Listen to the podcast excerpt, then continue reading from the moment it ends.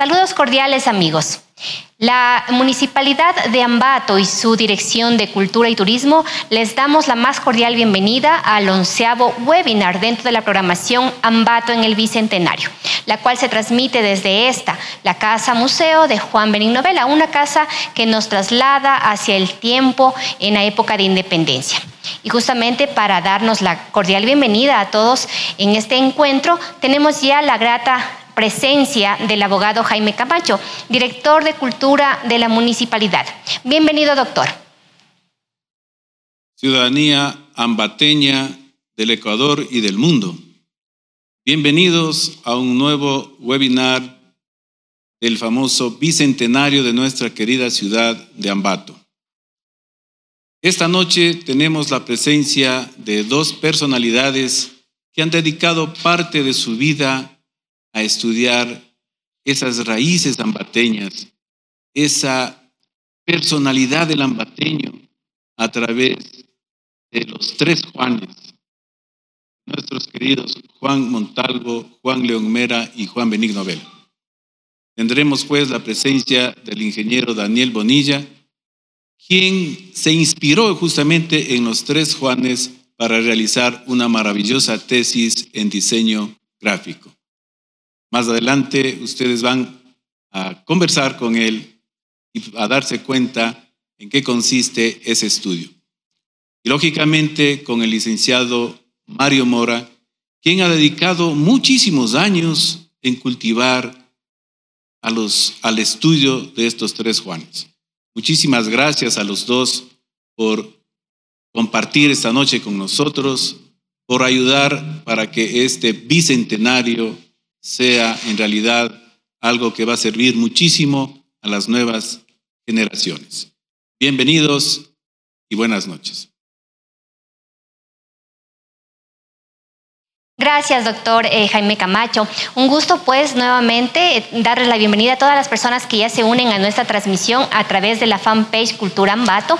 Y pues estamos en este onceavo webinar dentro de la programación Ambato en el Bicentenario, que llega a ustedes gracias también a la organización del GAD Municipalidad de Ambato, pues con el señor alcalde, doctor Javier Altamirano. Bueno, en esta oportunidad les vamos a compartir, como ha sido eh, también temático, los poemas porque también eh, la cultura y el arte y la historia se unen en este importante encuentro. En esta oportunidad, eh, la Fundación de la Ciudad, escrita por Jorge Enrique Adún. Y ahora, ¿en dónde se, sobre qué vínculo, en qué botín he de apoyar el alma? ¿En qué piedra, por favor? ¿En qué ayer? Nadie me dijo que comenzaría hoy los siglos de la noche lunes de una ciudad sobre la desolación. Aquí hubo ya una población, ya desplumada, su cacique en pedazos, y el plano de las destrucciones y los solares. ¿Qué trazó el, el destrozo? Me voy a inventar una ciudad. Es preciso fundar un nombre, apenas vísperas de una capital, como una perdición yo podría llamarla imaginada, abandonada, nada, solamente un sonido que nadie oye. Útil para establecer la propiedad sobre la duración de los residuos. Ah, no nacida, nombrada solo, solo un viento sin ladrido que ahuyentara el exceso de la muerte. Heme aquí clavando el estandarte de un ruido solitario, jugando con los campanarios, dibujando. Calles inmemorables, enviando especialistas en provocar el eco que no sentirme solamente solo, sino muchísimo más solo. Completando la envoltura oral de una ciudad que fue y después ha de habitar el hijo de quién y de quién, sepultado vivo en su armadura ¿Qué será estatua viva? De una estatua colérica y velluda, volcada, porque no tuvo tiempo todavía para las acomodaciones nuevas del amor. En esta oportunidad eh, vamos a presentarles el webinar El Poder de la Identidad, con el tema Los Tres Juanes que nos convoca en esta oportunidad. Nos acompañará para tratar del mismo el licenciado Mario Mora, investigador y escritor ambateño. En la segunda parte nos acompañará el diseñador ingeniero Daniel Bonilla, a quienes les damos la cordial bienvenida, y también a nuestra moderadora. Contamos con la participación de la máster Carmen Landi, coordinadora del proyecto Ambato en el Bicentenario. Bienvenidos todos. Nos acompaña Carmita. Muchísimas gracias. Bienvenida. Muy buenas noches. Reciban un cordial saludo a todos quienes se han conectado esta noche en la fanpage Cultura Ambato y también quienes se conectarán a través de YouTube, a través de la cuenta Ambato en el Bicentenario. En la noche de hoy estaremos desarrollando el webinar 11, El Poder de la Identidad, con el tema Ambato, Tierra de los Tres Juanes. Es importante recalcar que eh, durante estos tres webinars que estamos ejecutando vamos a, conversar sobre las identidades de Ambato. Hemos dicho que eh, Ambato tiene muchas identidades, la del pan de Ambato, la de, eh, la de hacer la fila para, para, las, ah, para tomar el bus, identidades como la gente trabajadora, muchas identidades tantas como ciudadanos pero nosotros nos vamos a, centrar en, tres. Eh, Ambato, en el, eh, Ambato, Tierra de los Tres Juanes, Ambato, la ciudad cosmopolita, que hablamos del día de ayer. Y es importante eh, recalcar lo que conversamos y lo que se dijo ayer. Uno de los mm, expositores, Rodrigo Jurado, manifestó que para que Ambato sea la ciudad cosmopolita es indispensable hablar de Montalvo y su pensamiento, decía. ¿Cuál fue, eh, este fue su mayor legado, que estuvo desarrollado sobre la moral y no sobre la ética, decía. La ética es lo que nos impone la sociedad, la moral es de uno, nace de uno, es como nos educan, como nos vemos a nosotros mismos. ¿Qué hacemos con nuestros pensamientos y cómo nos construimos? Eso se habló el día martes eh, a través del webinar eh, 10 Ambato, la ciudad cosmopolita. Son los pensamientos, las ideas que nos van quedando sobre las que queremos reflexionar. Y hoy estamos en el webinar número 11, Ambato, Tierra de los Tres Juanes. Creemos que la agenda bicentenario eh, y estos conversatorios son la palestra, son la ventana para conversar, para reflexionar, para pensar sobre estas identidades, pero sobre todo eh, dialogar con personas eh, como las que hoy hemos invitado para saber cómo se está desarrollando estas eh, identidades, cómo se van construyendo, si nos están dando identidad, si nos, sentimos identificados con, estas, eh, eh, con estos eslogans que son estos tres que estamos trabajando en estos webinars. Hoy vamos a hablar de este, de este famoso triunvirato, como también se manifestó en uno de esos webinars, el triunvirato La Tierra de los Tres Juanes. Para esto hemos invitado al licenciado Mora, Mario Mora Nieto, licenciado en Ciencias de la Educación de la Universidad Central del Ecuador. Ha sido docente y técnico de varias instituciones educativas secundarias y superiores de la provincia. Fue coordinador general del Comité Pro Centenario del fallecimiento de don Juan Montalvo y director general de la Casa de Montalvo. Es miembro consejo editorial del Pizarrón Cultural del diario El Heraldo y columnista del mismo. También es miembro del consejo editorial de la revista Panorama, Panorama, productor y conductor de programas educativos y culturales en radios, variedades, Centro, Paz y Bien, Eco, Caracol, así como también en los canales locales Ambavisión y Unimax miembro numerario de la Casa de, Cultura Núcleo de Tunguragua, miembro numerario del Ateneo Ecuatoriano, miembro del Consejo Nacional de Participación Ciudadana y miembro PNUD, Programa Diálogo 21. En su trayectoria ha sido merecedor de, algunos, de algunas condecoraciones. De la ilustre municipalidad de Ambato le concedió la mención Juan Benigno Vela y la distinción Juan Montalvo. La ilustre municipalidad de Obando y Piales, la condecoración Gran, Gran Oficial y la Casa de Montalvo, Ambato, la Orden de Montalvo. Queremos darle una cordial bienvenida a nuestro entrañable amigo, eh, gestor cultural, Mario Mora, quien, eh, con, el con el que vamos a conversar en esta noche sobre los tres Juanes. Hola Carmita, ¿qué tal? ¿Cómo le va? Un gusto saludarle. De igual manera, pues mi afectuoso saludo para el doctor Jaime Camacho, para el ingeniero Daniel Bonilla, mi interlocutor. Yo quisiera comenzar esta intervención tomando unas palabras que aparecen en el libro Ambato de Armando Ulloa Santa María. Eh, en este libro, Armando Ulloa precisamente nos invita a reflexionar sobre esto que usted muy bien ha planteado, Carmita, sobre la identidad de los ambateños. Ambato es una palabra mágica, dice Armando Ulloa, nombre de ciudad, río y pueblo. Fue inventada por los aborígenes. Nació en tiempos remotos cuando se iniciaba el alma, en la cordillera de los Andes.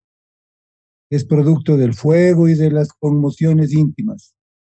Lo modeló el agua y el viento tomó la majestad de los nevados que lo circundan, el Tunguragua, el Quimborazo, el Cariguairazo.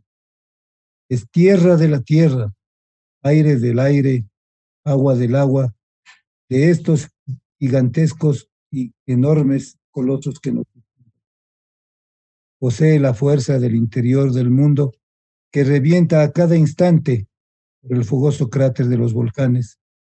Aprendió a captar energías del sol para elaborar la clorofila y la sangre. Viene del más allá, está muy cerca de la eternidad, en el espacio cósmico donde existe el todo y la nada. Continúa con su presencia en el universo por una ruta que no tiene. Ambato es ciudad, río, pueblo. Ambato tres instancias en un solo personaje. Vato en nuestro corazón, nos dice Armando Ulloa. Y en realidad, pues, yo creo que si hay una ciudad que se la lleva en el alma y en el corazón, es precisamente la ciudad de Ambato, ciudad a la que todos vuelven, como han dicho más de una vez, y a la que definitivamente, pues, vamos en nuestra alma y en nuestro corazón. Es más, hay que homenajearla con motivo de este bicentenario. Aunque qué pena que coincidía, ha coincidido con este, con este problema de la pandemia, la conmemoración bicentenaria, porque habíamos planteado una serie de eventos ya con alguna anterioridad que tenían que efectuarse en una fecha tan importante como fue el 12 de noviembre de 1900, del 2020. Y yo quiero incluso eh, hacer hincapié en que en aquella época en la que se plantearon precisamente eventos para el bicentenario, se tomó en cuenta recuperar nuestra identidad. Y recuerdo yo que nos eh,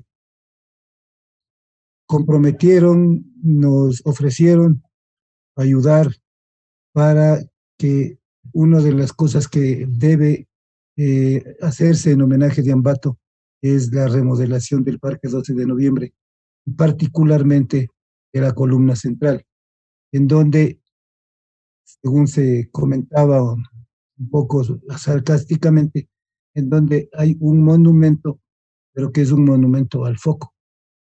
No es un monumento en realidad a la patria.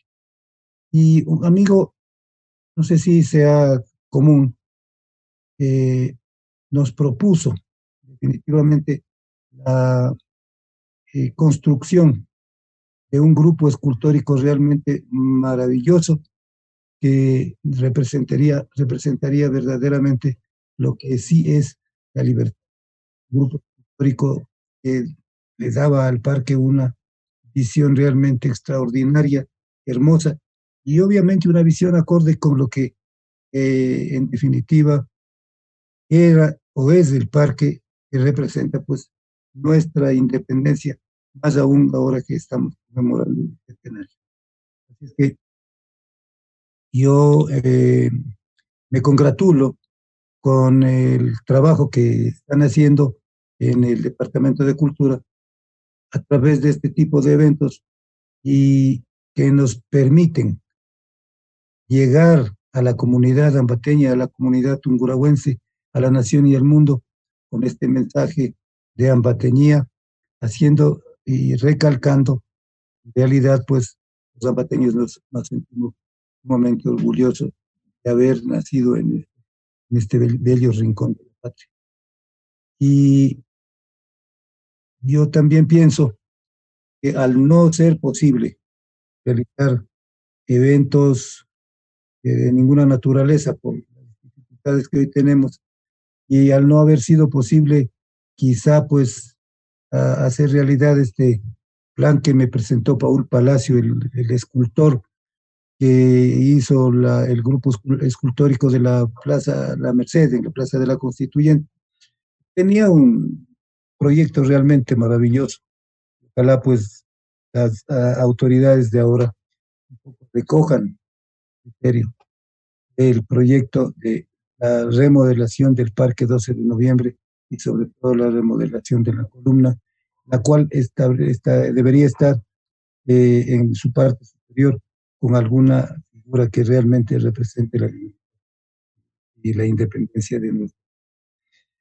Eso dejamos como inquietud y me parece también importante que vayamos eh, tomando una parte de lo que usted eh, había dicho que vamos ponernos en relación con los más eh, genuinos representantes de nuestra ambateñía, como son los algo pues nuestra ciudad se llama la ciudad de los tres Juanes, porque aquí nacieron y casi en una misma época, es una cosa muy coincidencial, nacieron los tres más grandes exponentes de las letras ecuatorianas, cada uno en su eh, Recordemos, por ejemplo, que Juan Montalvo nació el 13 de abril de 1832 y falleció el 17 de enero de 1889. Vivió 57 años. Don Juan León Mera, el segundo Juan, nació el 28 de junio de 1832, es decir, dos meses después de lo que nace Juan. Falleció el 13 de diciembre de 1894 y vivió 62 años. Y luego tenemos pues el tercer Juan, don Juan de Novela, quien nació el 10 de julio de 1843, murió el 24 de febrero de 1920. Vivió 77 años. Ellos, como podemos apreciar, nacieron prácticamente y vivieron en la época republicana. Puesto que, como todos recordamos, a partir de 1830, nuestro país pasa a ser la República de Ecuador, luego de que se separó de la Gran Colombia, luego de que se juntaron las bases de eh, la ecuatorianidad en la primera constituyente que se llevó a cabo de Río Y esto quizá fue un detonante para que vayan sucesivamente apareciendo grandes personajes que lucharon por la libertad y la independencia de nuestro país.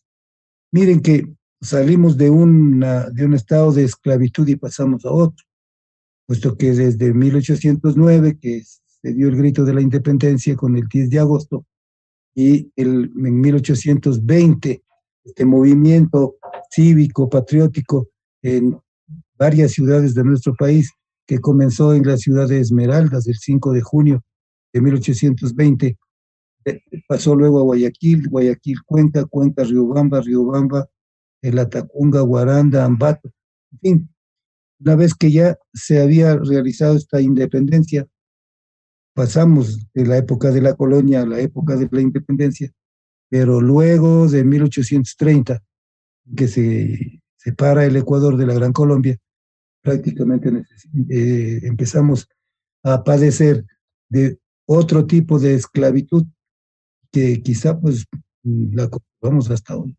Es una, es una pena realmente. Eh, recordemos que en 1830 se nombra como primer presidente a Juan José Flores y sobre todo lo que eh, más les indignó a los ecuatorianos de, esta época, ahora, es que luego de, de, las luchas independentistas, en donde murieron miles de ciudadanos ecuatorianos en los campos de batalla, mismo tuvimos tres batallas realmente calofriantes, diríamos, utilizando un término, eh, las los dos guachis y eh, Miñarica, la batalla de Miñarica. Entonces, nos encontramos con que, en definitiva, el pueblo le reaccionó, no le pareció bien lo que había ocurrido en Riobamba, puesto que se entregó el poder en manos de el general Flores y empezaron a soportar y a manejar los pilares de nuestra república, grupos como el clericalismo, el militarismo, la oligarquía costeña, básicamente. Y entonces eh, la situación del país empezó a ser sumamente crítica, con un dominio de estas clases que hasta hoy nos, nos tienen bajo esa situación y que en definitiva pues yo paso a que vayan apareciendo una serie de personajes que lucharon definitivamente por obtener pues una verdadera libertad. Y ahí empieza a aparecer ya grandes eh, enfoques de la personalidad de un gran eh, hombre como fue Él, y no solamente él, sino su familia, se rebelaron contra todo lo que significó, puesto que luego de la eh, constituyente de Riobamba y el gobierno de Flores, fueron sucediendo graciosamente, graciosamente, pues varios gobiernos, cada cual dentro de las mismas circunstancias. Entonces, aparecieron como los hermanos de don Juan Montalvo, el doctor Francisco, el doctor Francisco Javier, que convirtieron la casa de Montalvo en un cuartel de lucha para eh, lanzarse en contra de todas estas situaciones ignominiosas que estaban dominando nuestra patria. En ese seno, yo diría más bien en ese crisol, con estas circunstancias que se estaban viviendo en nuestro país, se va forjando el espíritu cosmopolita, el espíritu de Don Juan, para convertirse más años más tarde en el principal defensor de los grandes derechos del pueblo. Y ahí está Don Juan Montalvo, pues, con su gran eh, eh, pluma eh, para luchar pues, por todo lo que significó la destrucción de la libertad de nuestro pueblo. Muy interesante, eh, Mario. Nos ha dado un, nos ha hecho eh, recordar la historia sobre las gestas libertarias y estos grandes Juanes, este triunvirato que da nombre a nuestra ciudad. Desde esta perspectiva quisiera, quisiéramos entrar un poco al, al tema de, de las identidades y preguntarle cuáles son los significados y simbolismos que se han construido a través del tiempo y de diferentes generaciones sobre estos personajes. ¿Cómo es que llegan estos importantes personajes a tener esta importancia a través de la historia para que hasta hoy, después de tantos años y, en, siglo, en pleno siglo XXI, todavía eh, sean parte de la identidad ambateña? Eh, yo creo que hay algo con lo que podemos eh, iniciar, dijéramos, todo este recorrido que usted plantea, Carmita, y es el hecho de que los hermanos de Montalvo, Francisco y Francisco Javier, empiezan a practicar, diríamos, un proceso, un proceso político alrededor de lo que es el liberalismo, liberal radical. Y ellos inculcan esa, esta doctrina a don Juan Montalvo. Y poco a poco van va incrementándose la doctrina liberal en diversos sectores, no solamente de Ambato y la provincia, sino de todo el país. Recordemos que, por ejemplo, uno de los grandes discípulos de don Juan Montalvo fue eh, Eloy Alfaro. No olvidemos que Eloy Alfaro es 10 años menos que Juan Montalvo. Y Alfaro nace en el 42. Y Alfaro pasa a convertirse en el gran eh, soporte de Montalvo, sobre todo el soporte eh, financiero. Y obviamente, pues, el, viejo luchador se contagia de ese pensamiento montalvino y pasa a convertirse en eso, en un viejo luchador que él incluso entregó su vida para que pues este país libre de la opresión del militarismo, del clericalismo y de las grandes oligarquías criollas que hasta hoy nos dominan. Entonces, aparecen personalidades tan importantes como el mismo doctor Juan Benigno Vela. Juan Benigno Vela se convierte en un gran seguidor de Montalvo. Incluso pasa a ser el secretario de don Juan Montalvo en una época. También recordemos que fue secretario de don Juan Montalvo, don Siriano Monge. Y entonces, este papel que empieza a desempeñar el, grupo de Ambato con Montalvo, eh, Juan Benigno Vela y sobre todo los Martínez.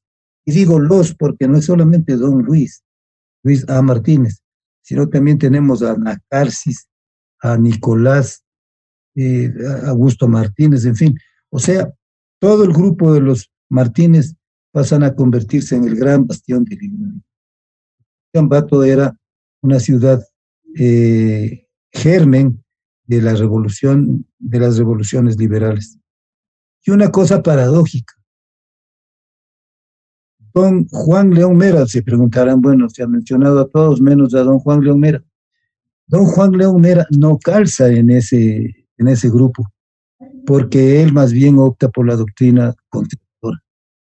Don Juan León Mera incluso eh, llega a ser nombrado em, diputado de la República por el Partido Conservador y pasa a convertirse en un hombre de confianza, decía Moreno. Entonces, eso, eso, eso determina incluso la, la enemistad que se habla tanto de Juan León Mera y Juan Montal.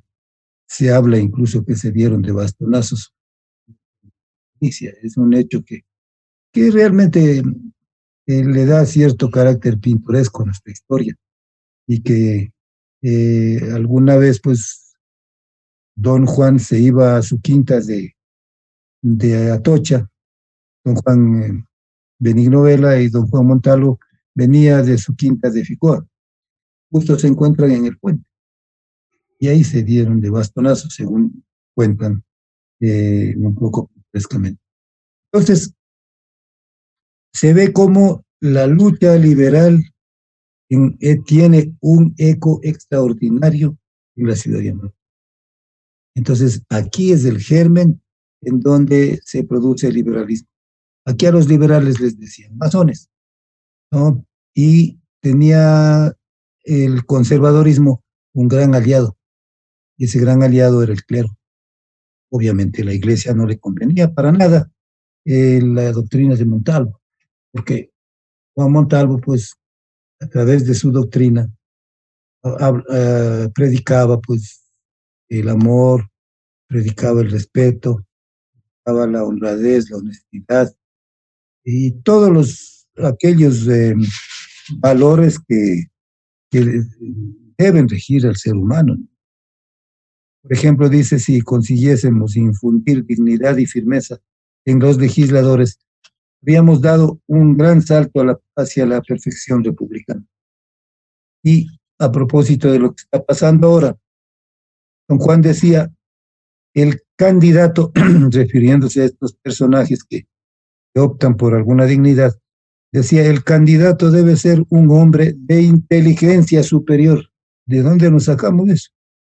El candidato debe ser un hombre de inteligencia superior, profunda sabiduría, valor y valentía a toda prueba, antecedentes ilustres, esperanzas halagüeñas, honesto, honrado y de prestigio universal. Esto nos da la medida de cuál era la mentalidad de Montalvo, de cuál era su, verdadera personalidad, un hombre íntegro, pulcro, definitivamente, eh, al que no le, parecía para nada bien las acciones de los políticos normales. Y entonces le atacaban a Montalvo, porque él era eh, enemigo declarado de la deshonestidad. Entonces, vemos pues que, que, por ejemplo, dice el escándalo en los asuntos públicos es la muestra más clara de la barbarie de un pueblo. Bueno, ahí tenemos a nuestros grandes personajes de cuerpo entero luchando por los intereses exclusivamente de su pueblo. Que, que han dado lustre a, la ciudad de Ambato en los ámbitos de la cultura, de la política, de la literatura, de, del arte inclusive. En ese sentido, eh, bueno, está, no está en tela de duda toda la importancia de estos personajes y, de la calidad de, de, trabajo y de aporte que han hecho a la ciudad. En ese sentido, eh, conversando y queriendo eh, dialogar sobre la identidad, eh, usted, Mario, que ha percibido durante tantos años como director de la Casa de Montalvo, de, entre entre tantas actividades que ha realizado, eh, ¿cómo percibe eh, en el tiempo esa, esa construcción de identidad? En su, cuando usted era joven, ¿cómo se percibía esto de, la ciudad de los Tres Juanes y cómo ahora los jóvenes eh, perciben esta, este nombre de ciudad como Tres Juanes? ¿Ha cambiado? ¿Es lo mismo o, o cómo, se, cómo le ve usted? Carmita, yo creo que eh, es el momento en el que debe tener gran vigencia la cátedra de Montalvo. Usted conoce, fue parte del equipo que trabajó en este, en este proyecto, sabe que eh, se creó la cátedra de Montalvo por parte del Ministerio de Educación y a través de la, de la ayuda del doctor Peña Triviño y de la doctora Rosalía Arteaga. Eh, una vez que se crea la cátedra de Montalvo, lo que se busca es esto precisamente. A través de la cátedra de Montalvo llegar a los jóvenes para que ellos, estudiando a Montalvo, estudiando a Mera, estudiando a, a Eloy Alfaro, estudiando a todos estos grandes personajes, vayan entendiendo cuál es la obligación del verdadero ecuatoriano. Es decir, convertirse en un personaje que sea parte del desarrollo, del crecimiento de este país en base a la eh, defensa de los grandes valores. Montalvo definitivamente em, a través del tiempo ha ido creciendo en una dimensión extraordinaria. Le cuento que la cátedra de Montalvo en definitiva sí ayudó y ha ayudado y seguirá ayudando porque tiene, tiene vigencia, a que por lo menos los chicos escuchen esto, escuchen las palabras, escuchen las ideas, escuchen los pensamientos de Montalvo y vayan entendiendo que en realidad hay que ser buenos seres humanos. La cátedra nos ha permitido recorrer todo el país. Estuvimos hasta en Galápagos Y esto implica pues que, que los zambateños nos sentimos orgullosos de eso, esta identidad de la que usted habla. Los zambateños debemos identificarnos con eso, debemos identificarnos con el pensamiento de todos estos grandes personajes, porque en definitiva, eh, todos, obviamente teniendo la cabeza Montalvo, son, son personajes de extraordinaria condición intelectual y condición.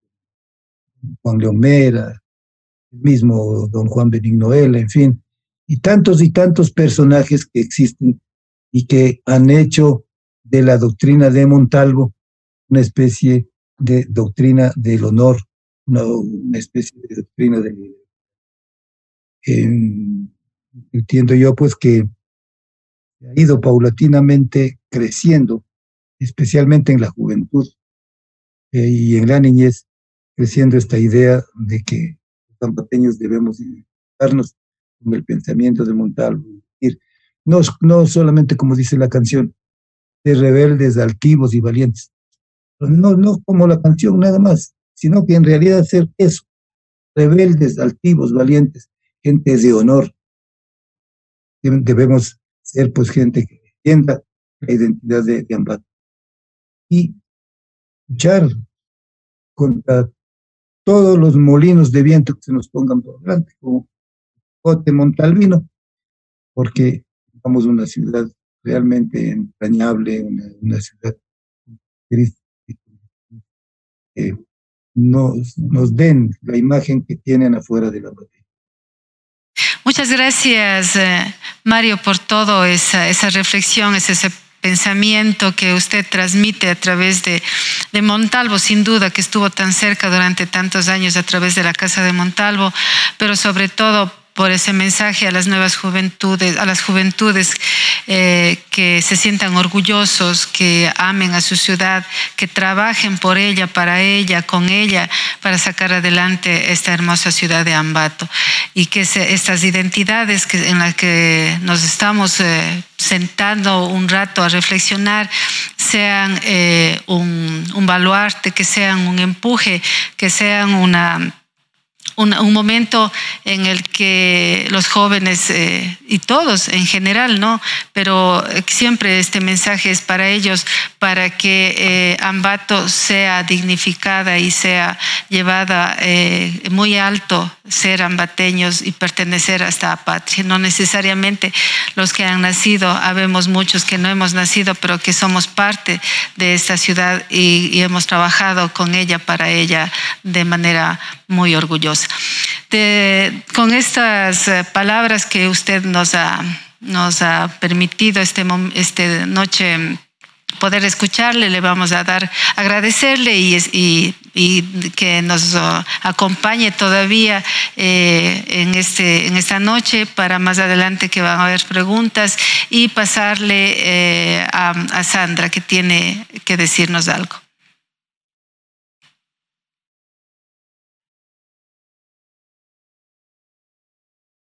Carmita, gracias. Claro que sí, estamos agradeciendo eh, nuevamente a todas las personas eh, que se están uniendo a esta transmisión a través de la fanpage Cultura Ambato. Y pues es grato congratularnos con la presencia de los alumnos, estudiantes de la unidad educativa Juan Bautista Palacios. Les agradecemos por estar presentes en este webinar que hablamos de la identidad y los tres Juanes. Qué importante pues van ellos a recibir este conocimiento y trasladarlos también eh, a sus... Eh, a sus deberes, a sus tareas, porque seguramente eh, aprenderán bastante de este webinar. Bueno, queremos también saludar a mm, varias personas, Madeleine Altamirano, Hilary Valareso, Dayana Anaí, Sebastián Espinosa. Está también, dice, em, eh, saludos a tan ilustres personajes por parte de Raúl Trujillo de la Unidad Educativa Bautista Palacios Lasalle bueno, se han unido un buen grupo de estudiantes y es bastante eh, satisfactorio que nos acompañen. Sigan, por favor, eh, aquí acompañándonos. Pongan sus preguntas, sus inquietudes relacionadas a lo que eh, es la identidad nuestra de los ambateños, en especial los personajes que estamos tratando en esta noche, que son los tres Juanes. Regresamos con usted, Carmita, para que continuemos con nuestro siguiente invitado. Gracias. Y nuestro segundo invitado es Daniel Roberto Bonilla Flores ingeniero en diseño gráfico publicitario por la Universidad Técnica de Ambato. A pesar de haber obtenido el título a los 43 años, trabajó alrededor de 20 años vinculado al diseño, dentro de los cuales 10 colaboró en la editorial universitaria de la Universidad Central del Ecuador en diseño editorial, su área de especialidad. La mitad de su vida residió en Quito, sin embargo, el llamado a la tierra fundó Pudo Más aficionado a la fotografía documental y a la ilustración, siempre le ha motivado y llamado la atención el área social. Eso le llena y trata de que cada proyecto que realiza en lo posible se pueda plasmar con algo de identidad. Para futuro tiene planificado la creación de su agencia enfocada en la parte del diseño editorial.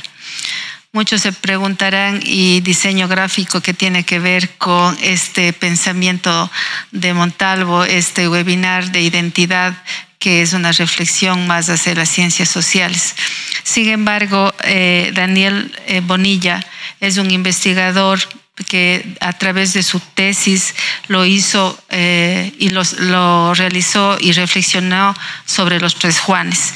Si bien eh, su tesis es sobre diseño gráfico, él hace un análisis y una reflexión profunda sobre los tres Juanes, sus simbolismos e identidades. A su vez, eh, nosotros hemos... Um, Hemos analizado y hemos insertado dentro de esta agenda bicentenario a personalidades como Daniel, que sin ser conocidas en el ámbito de la cultura, han estado preocupados, han estado reflexionando y han hecho de esto un motivo de investigación sobre la identidad de los tres Juanes. Bienvenido, eh, Daniel, en esta noche de de reflexión y de conversación sobre todo sobre su, sobre su experiencia de los tres Juanes. Cuéntenos cómo usted eh, entró en este proceso de investigación de, este, de esta identidad ambateña a partir de los tres Juanes.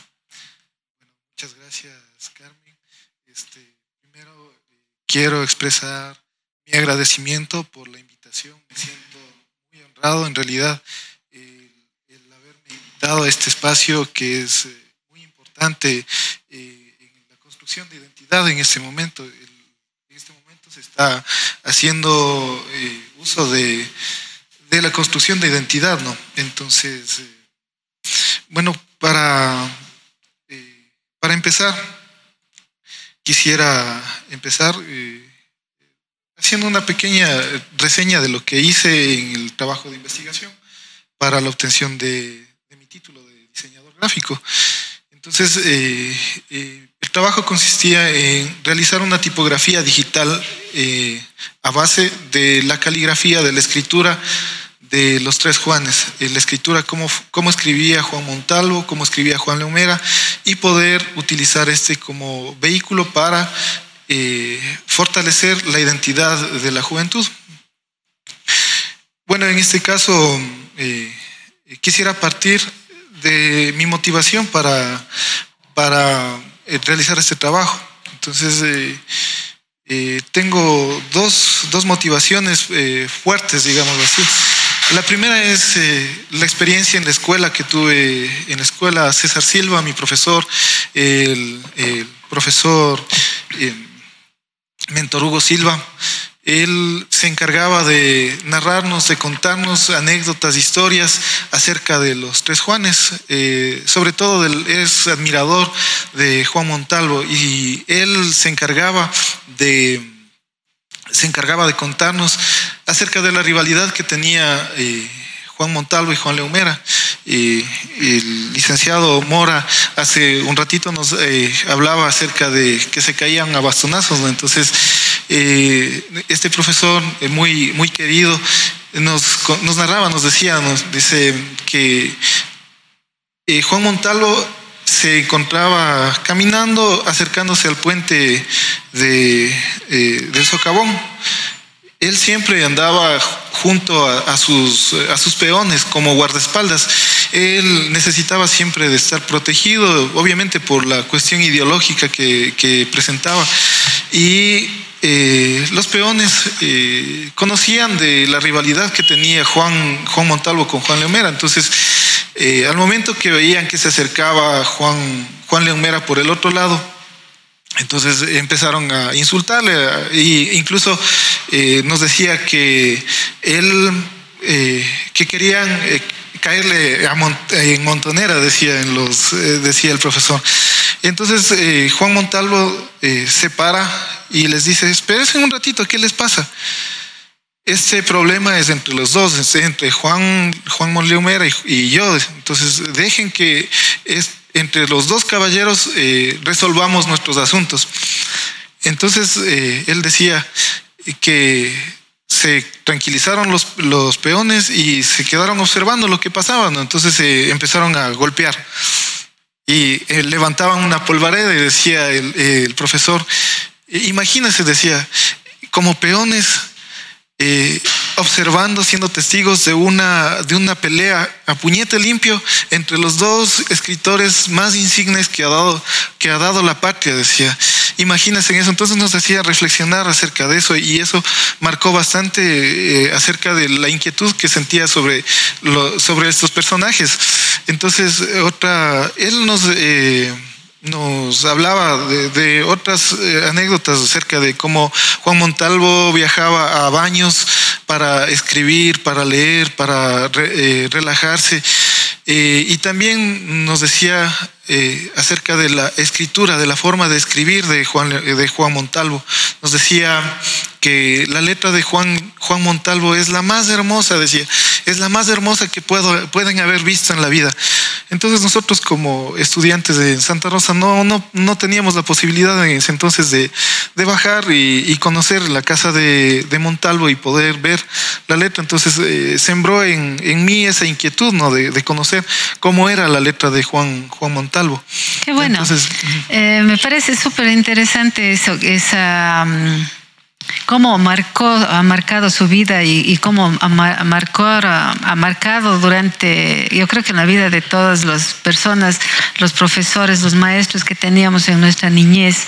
Y bueno, habían maestros también eh, en, otros tiempos, maestros que, que, más allá del conocimiento nos daban enseñanzas de, ética también.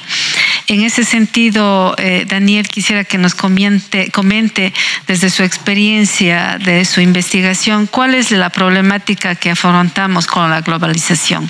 ¿No es cierto? Uno de los problemas de, de, este, de, esta, de las identidades que a veces se están perdiendo, que se están fundiendo con la globalización, es que sabemos que la cultura occidental nos está absorbiendo y estamos a veces, eh, eh, tenemos más conocimiento de lo que pasa afuera y valoramos más lo que pasa afuera que lo que pasa adentro. Así es, es parte de la idiosincrasia de, del ecuatoriano, creer que lo que está hecho en el Ecuador no sirve, no vale y lo que está hecho fuera es lo que, lo que vale, ¿no?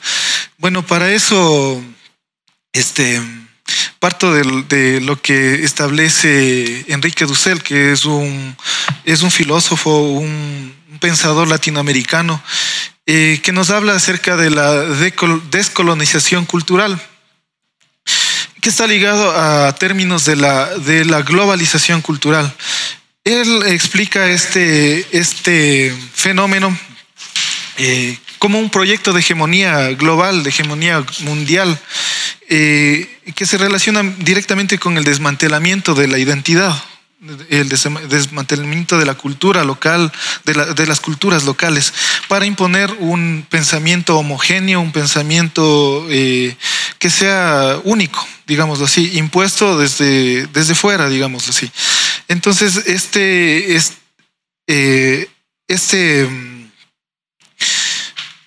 este, digamos, eh, hecho se centra en tres, en tres ejes. El eh, social, a ver, perdón, el, eh, el educativo, en la educación, en la comunicación y en la cultura. En la educación se imponen formas de enseñanza que estén encaminadas a, a formar gente que esté enfocada al, o sea, que sirva solamente para, para producir nada más. Así es. entonces, en la parte de la comunicación nos imponen formas de pensamiento, formas de pensar eh, eh, eh, en el colectivo.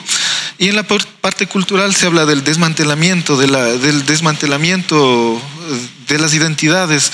Nos imponen contenidos, nos imponen un montón de cosas que hace, que roban al, al, ciudadano común su identidad. Cuando usted hizo su, su trabajo eh, de investigación, conversó con la gente, hizo eh, entrevistas, ¿cómo usted percibió este, este proceso? ¿Cómo lo lleva la gente, los jóvenes, los niños, sobre todo la juventud que siempre estamos recalcando, eh, este, esta identidad o cómo conocen a los tres Juanes, si les conocen? ¿Cómo es eso? ¿Qué experiencias usted ha tenido? bueno, este, eh, para eso podría citar una, experiencia que tuve en la, en la facultad, como le decía, recién, recién obtuve mi título. Sin embargo, eh, eh, he trabajado en el, en área. Bueno, pero voy a la anécdota. Entonces, cuando estaba en sexto, en sexto, séptimo semestre, teníamos que realizar un, una tarea de, producción audiovisual. Eh, la cual consistía en, desarrollar un, reportaje acerca de, de, la localidad, de una localidad de aquí de Ambato. Entonces, como siempre, se formaron los grupos y eh, nuestro grupo que, desarrollamos, eh, decidimos hacer un reportaje acerca de Atocha. Entonces, Atocha es uno de los sectores emblemáticos muy importantes en la ciudad de, aquí, de Ambato. Incluso ahí está la quinta de, de Mera, eh, eh, donde se escribió el himno nacional y eh, en ese contexto se planteaba rescatar lo más interesante, lo más, lo más llamativo de, Atocha. Entonces empezábamos por la, la colada morada, las quintas, el parque, y este les planteaba también a mis compañeros que debemos entrar un poco más allá, ¿no? Y eh, porque en un tiempo que estaba transitando por las calles de, Atocha pude evidenciar la, existencia del mausoleo de Juan Leomera, que para mí hasta ese entonces era desconocido. Yo no sabía que existía eh, el mausoleo de Juan Leomera. No sé si igual eh, la mayoría de la ciudadanía de aquí de Ambato conozcan eso. Bueno, entonces... Mm, conseguimos los permisos para poder realizar la filmación. Y entonces eh, entramos al mausoleo y como siempre no hay los niños que se acercan curiosos a ver qué es lo que se está haciendo. Entonces un niño de unos aproximadamente unos 10 años, me acuerdo, eh, se acerca y pregunta, ¿ustedes qué están haciendo? Dicen. Eh, entonces le, comento, le digo, estamos haciendo un reportaje acerca de Atocha y de los lugares emblemáticos. Digo, aquí hay gente muy importante que ha vivido en, en, en Atocha. Entonces le lanzo la pregunta, le digo, le digo, ¿sabes quién está aquí enterrado? ¿O quién está, eh, los restos de quién está aquí? No, dice.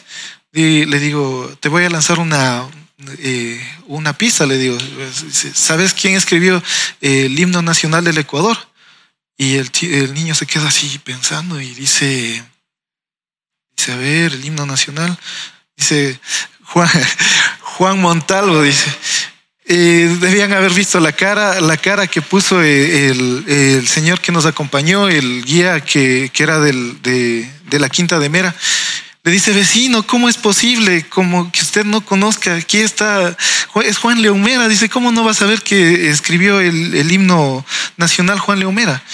Y entonces, eh, partiendo de esa experiencia, se puede evidenciar que eh, puede existir un desconocimiento de las nuevas generaciones de cosas tan básicas como es eh, el autor del himno nacional. O sea, eh, se puede evidenciar la irrupción de la cultura foránea, de cultura extranjera hacia, hacia nuestra cultura, hacia, hacia nuestros valores. La gente conoce más de youtubers, de influencers extranjeros eh, que de la localidad. Entonces, eh, también fue una de las motivaciones por las que yo decidí hacer eh, algo para fortalecer la identidad de los tres Juanes. Entonces, ese fue un problema que, que detecté para mi investigación. ¿Y cuáles han sido eh, dentro de su proceso de investigación eh, las reflexiones a las que usted, a las conclusiones a las que usted llegó, más allá de, la parte gráfica, eh, con todas estas experiencias que ha vivido? Porque la intención esta noche de, tenerle, de tener su testimonio es de, contrastar, ¿no?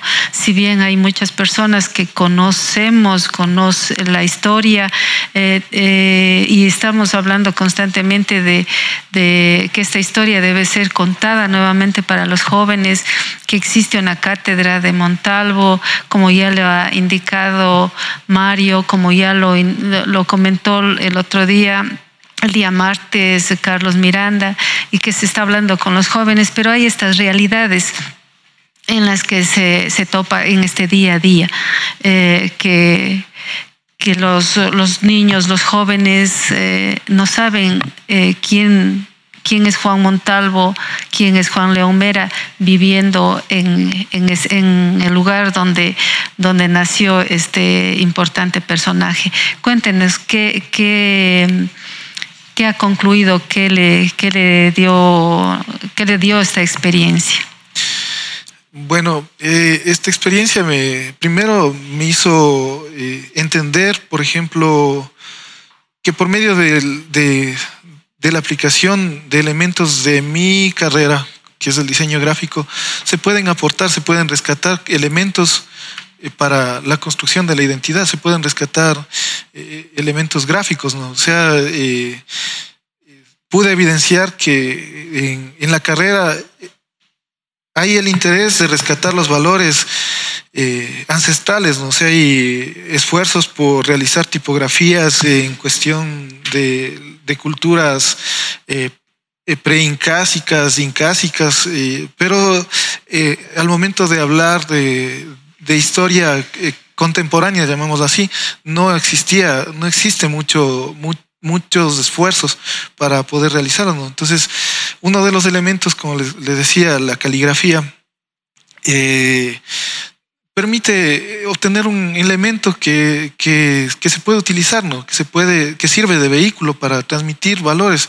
Por ejemplo, el valor, de, el valor eh, del pensamiento crítico de Juan Montalvo. Mm, el, amor a la patria de Juan Leumera o la integridad la integridad humana que, que expresa Juan Benigno Vela. Entonces, eh, por ejemplo, por medio de con elementos gráficos, se puede contribuir, yo que sé, a la difusión de la cátedra de Montalvo, utilizar eh, para el material impreso, para lo que sea eh, la caligrafía de Juan Montalvo. Por ejemplo, decía, para los niños, enseñarles la, la manuscrita eh, con la forma de, así escribía Montalvo, así escribía Juan Leumera, esta es la forma como escribía Juan Montalvo, la A se hace así, así hacía la A Juan Montalvo. Entonces eh, se podría ir trabajando de esa forma. Y tras esa caligrafía, ese pensamiento, y tras, porque no es el hecho solo de llegar a lo, a lo, a lo material, a lo físico, tras de eso que... Claro, o sea, por ejemplo, eh, el desarrollo de la caligrafía en un niño, eh, va formando su, su, forma de ser, su personalidad. Entonces eh, está muy, muy ligada la, la, cuestión de la caligrafía con el desarrollo de la identidad misma. Entonces, eh, entonces por ejemplo, ah, en la actualidad hay intereses asimismo que tratan de que los niños ya dejen de aprender a escribir eh, la manuscrita, que quieren que solamente utilicen la, letra imprenta, por ejemplo. las nuevas generaciones ya no van a poder eh, escribir eh, a manuscrita. Y peor aún, a un futuro todavía más cercano, se plantea la necesidad de que se elimine la la cuestión de que se escriba a mano, sino directamente en la utilización de elementos tecnológicos como es el, celular o la computadora directamente. Y eso para mí es un, atentado contra la elaboración de la identidad en sí. Porque rompe un proceso, un proceso de aprendizaje, un lenguaje que, porque la, la, caligrafía, hay calígrafos, los que estudian, la, no sé si se, llama así, pero que estudian la personalidad a través de cómo usted escribe. Así es, exactamente. Justo, justamente con eso, eh, al momento de realizar la investigación, se pudo evidenciar la forma de ser de, de Juan Montalvo, la forma de Juan, de, de, Juan Leomera. O sea, por ejemplo, eh, ahí se, se, derrumbó el mito que creaba eh, mi profesor, ¿no? que decía que Juan Montalvo tenía una letra muy bonita. Al contrario, la letra de Juan Leomera es una letra muy hermosa, a diferencia de la de Juan, Juan Montalvo. Esto se debe a que a, dos factores. Primero, el, hecho de que Juan Montalvo debía escribir eh, rápido los pensamientos que se le venían, eh, las, cuestiones del exilio, las cuestiones de, estar viajando a cada momento, tenía que escribir rápido, tenía que hacer apuntes eh, lo más pronto posible. Sin embargo, Juan Leomera tenía una formación eh, bastante apegada a la iglesia este, y conservadora. Entonces, eso le permitía eh, realizar una caligrafía más elaborada, incluso la vida que llevaba Juan eh, León era una vida más, más tranquila, llamámoslo así, que le permitía desarrollar una escritura más elaborada. Eso sobre todo. Qué importante, ¿no? Qué importante es eh, un tema que parecería inicialmente como que tiene que ver la caligrafía con, con los grandes eh, personajes y cómo tiene que cómo se va enlazando esto con, con los procesos de construcción social, de construcción de la memoria, de construcción de los seres humanos. Eh, em, dígame usted, finalmente, pues ya para terminar esta primera parte de su participación, eh, cómo podemos acercarles a los jóvenes a estos valores culturales e históricos ah, más allá de, o a través de lo que usted ha investigado. Bueno, yo, yo pienso que eh, lo primordial es hacer lo que están, está haciendo la aquí el municipio de, de Ambato, ¿no? por medio del Departamento de Cultura, el hecho de de rescatar eh, el trabajo de mi investigación que me llamó bastantísimo la atención, por supuesto, el haber sido llamado, no es, ser, haber sido invitado, eh, que la gente sí se interesa, desarrolla investigación, desarrolla trabajo. Entonces, eh, mostrarle, mostrar el interés hacia la gente. Y también pienso que el, la, hacer lo que hizo mi profesor, o sea, relatarle, relatar, eh, conversar acerca de, lo que en realidad pasaba. Eh, eh Milton Benítez, un, eh, un entrevistado que, que tuve para mi trabajo, decía la cuestión, hablaba de la desmitificación de los personajes. No hacerles a los, al, al ícono de los tres Juanes un elemento de consumo folclórico, sino un elemento de, de referentes de valores, un, un, un, ícono de formación, un referente para, la, para, para, los, para los niños, para los jóvenes. Eso sobre todo. Muchas gracias, eh, eh, Daniel, por, eh, por su investigación, por su tiempo que se dio para, para repensar a los tres Juanes y llevarle este, este pensamiento y su, y su trabajo hoy, que después de de una pandemia, después de, y después de estar pasando todo este proceso bicentenario en condiciones muy especiales, nos, nos permitimos sentarnos a reflexionar sobre, sobre cosas que a veces eh, les, les pasamos como intrascendentes o triviales, pero que tienen una importancia y una trascendencia vital. Le damos paso a Sandra.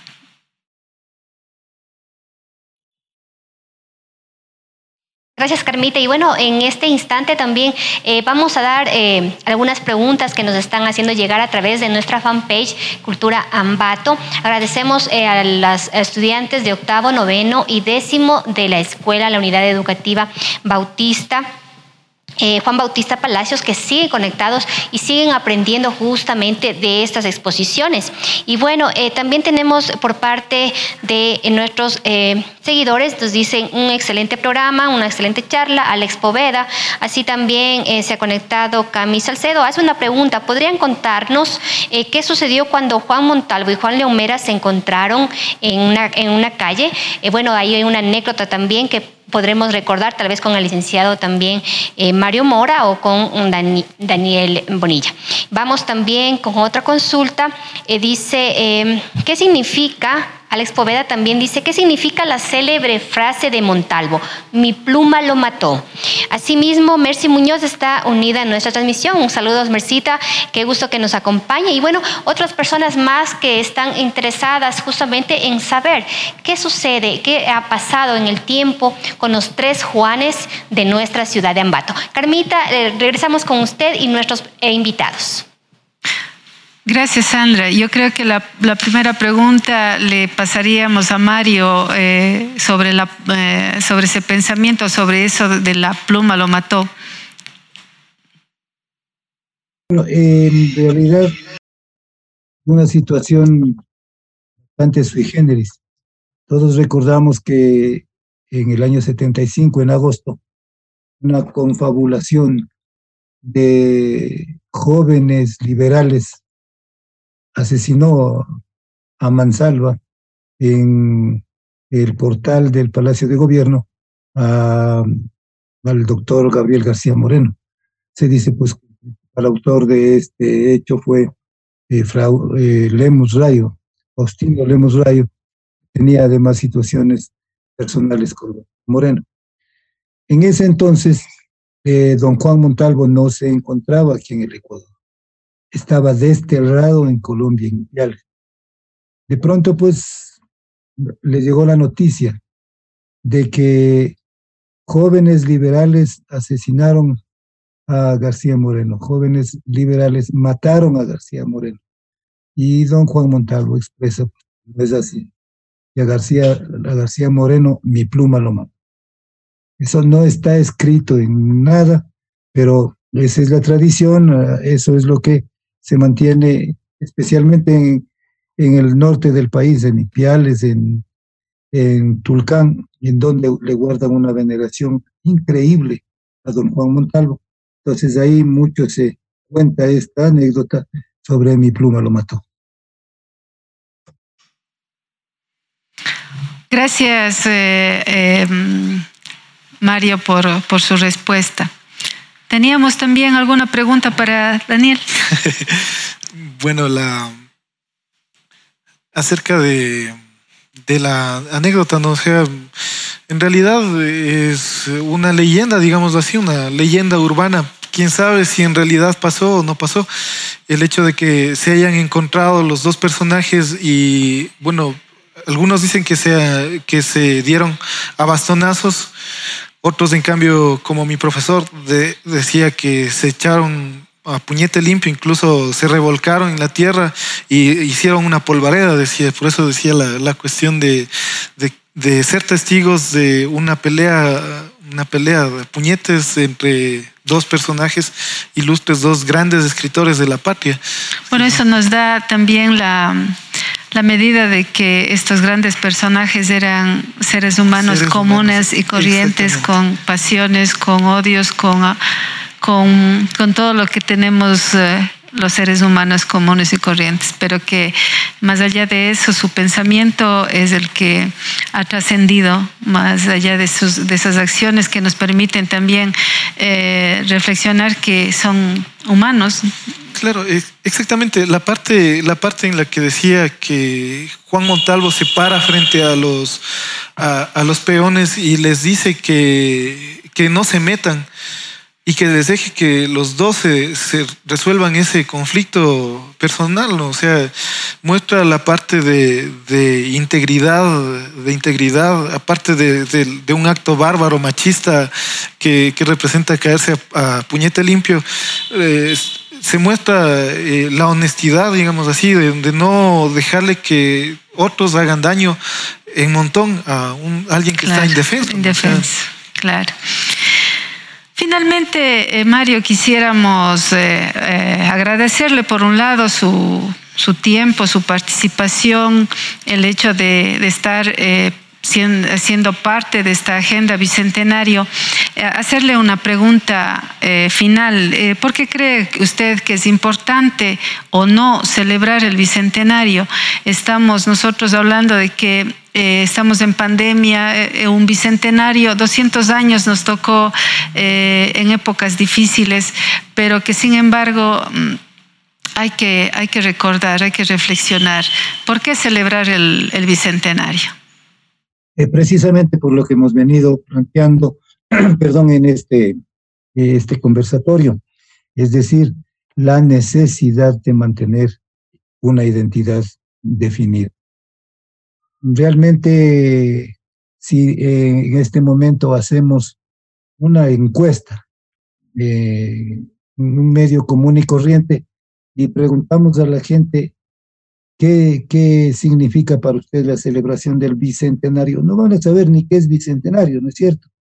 Entonces, es importante seguir insistiendo, porque recordemos que el bicentenario de la independencia es el recuerdo el recuento de esta, esta gran lucha que tuvieron los patriotas por darnos la libertad. Para llegar al, 20, al 24 de mayo de 1822, como habíamos dicho, habían muerto miles de ecuatorianos en los campos de batalla de todos los sectores de la patria, se luchó en la costa, se luchó en la sierra, eh, son nombradas las batallas que tuvieron y enfrentamientos que tuvieron tanto contra los españoles como entre otro tipo de grupos.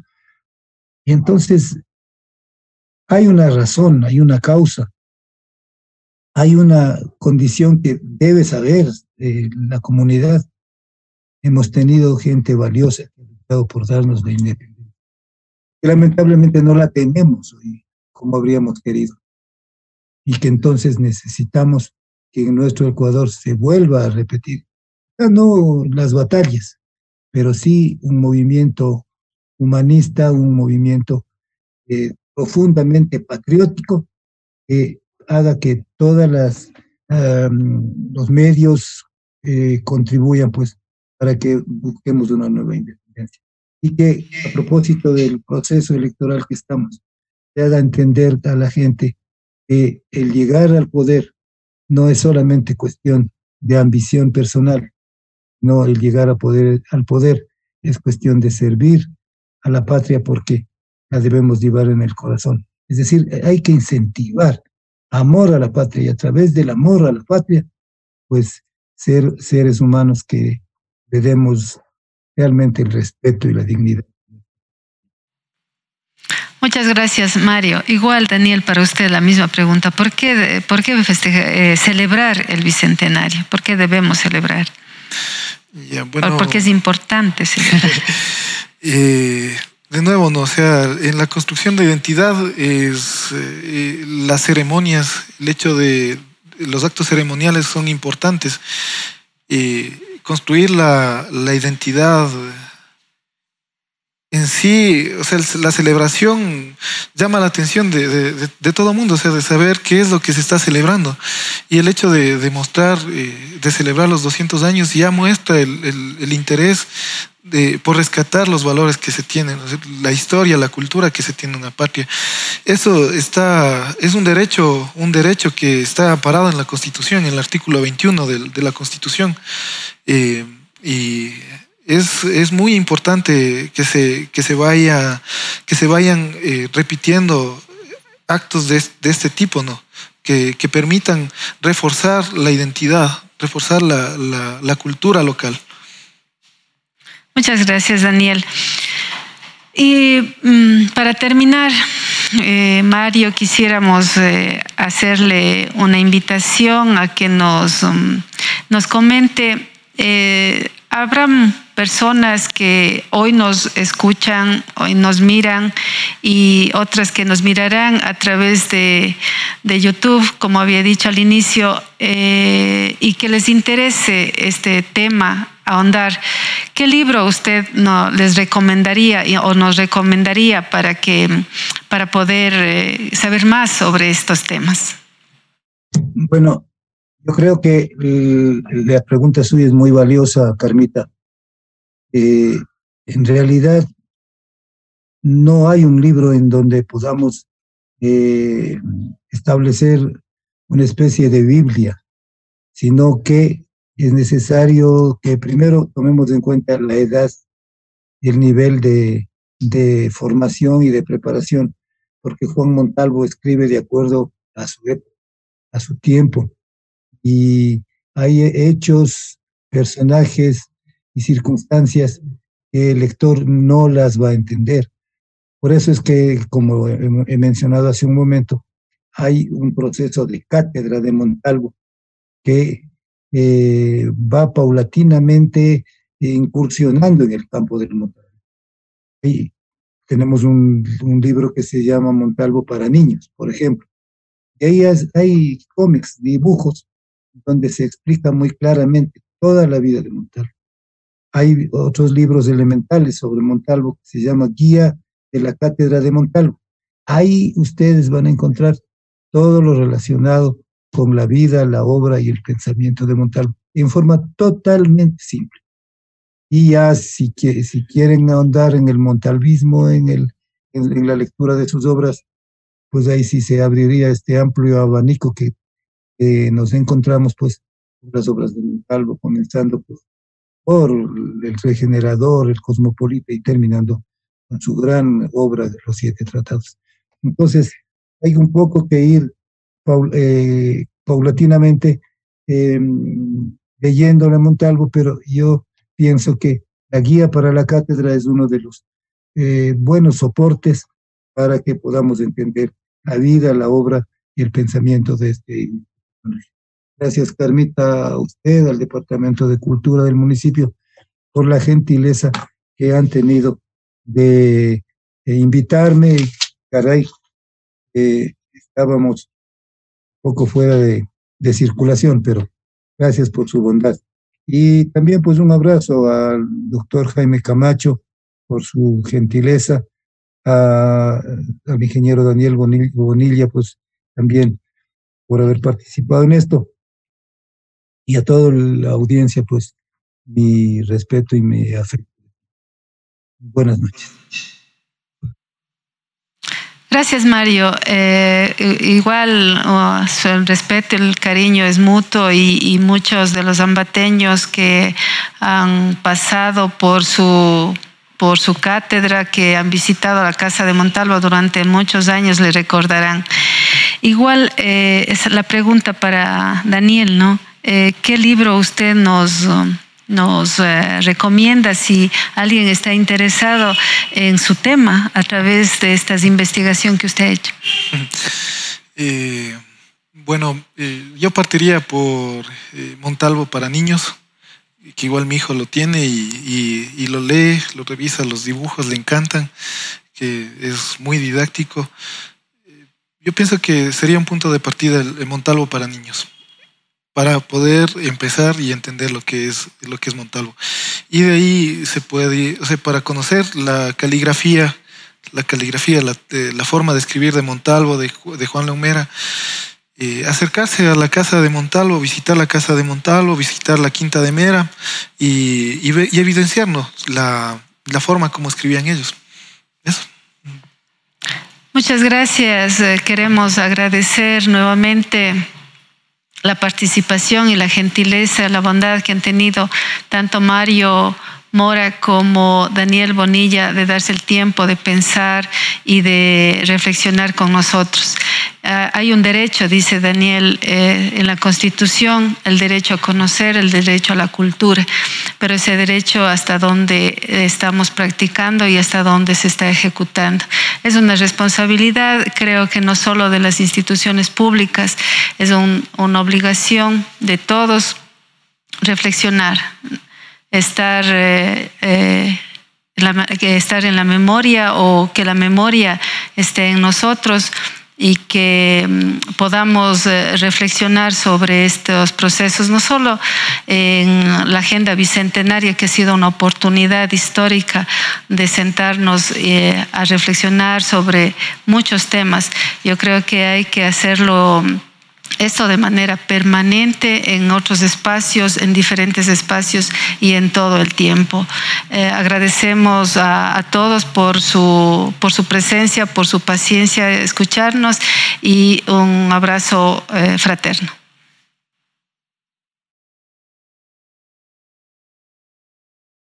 Muy grato compartir con usted, Carmita, con el licenciado Mario Mora y también con el ingeniero Daniel Bonilla.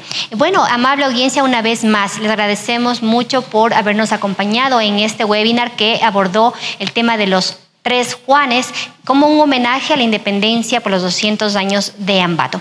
Además, les invitamos a seguir conectados con nuestra fanpage Cultura Ambato porque en los próximos eventos de los webinars vendrán también otros eh, temas relacionados al poder de la identidad. Hablaremos de la circulación, de la pertenencia, el rostro de su progreso, con la participación de destacados historiadores e investigadores, todo a través de este su espacio del webinar en línea que es transmitido a través de nuestra fanpage Cultura Ambato. Y también no se olviden, tenemos todavía oportunidad para presentar eh, su recopilación fotográfica para participar en ese espacio, la memoria colectiva desde la luz, con el objetivo de conocer a nuestra ciudad a través de la fotografía, a su gente, a su ciudad, la cultura y las tradiciones que nos hacen también conmemorar estos 200 años de bicentenario. Amigos, los esperamos hasta pronto.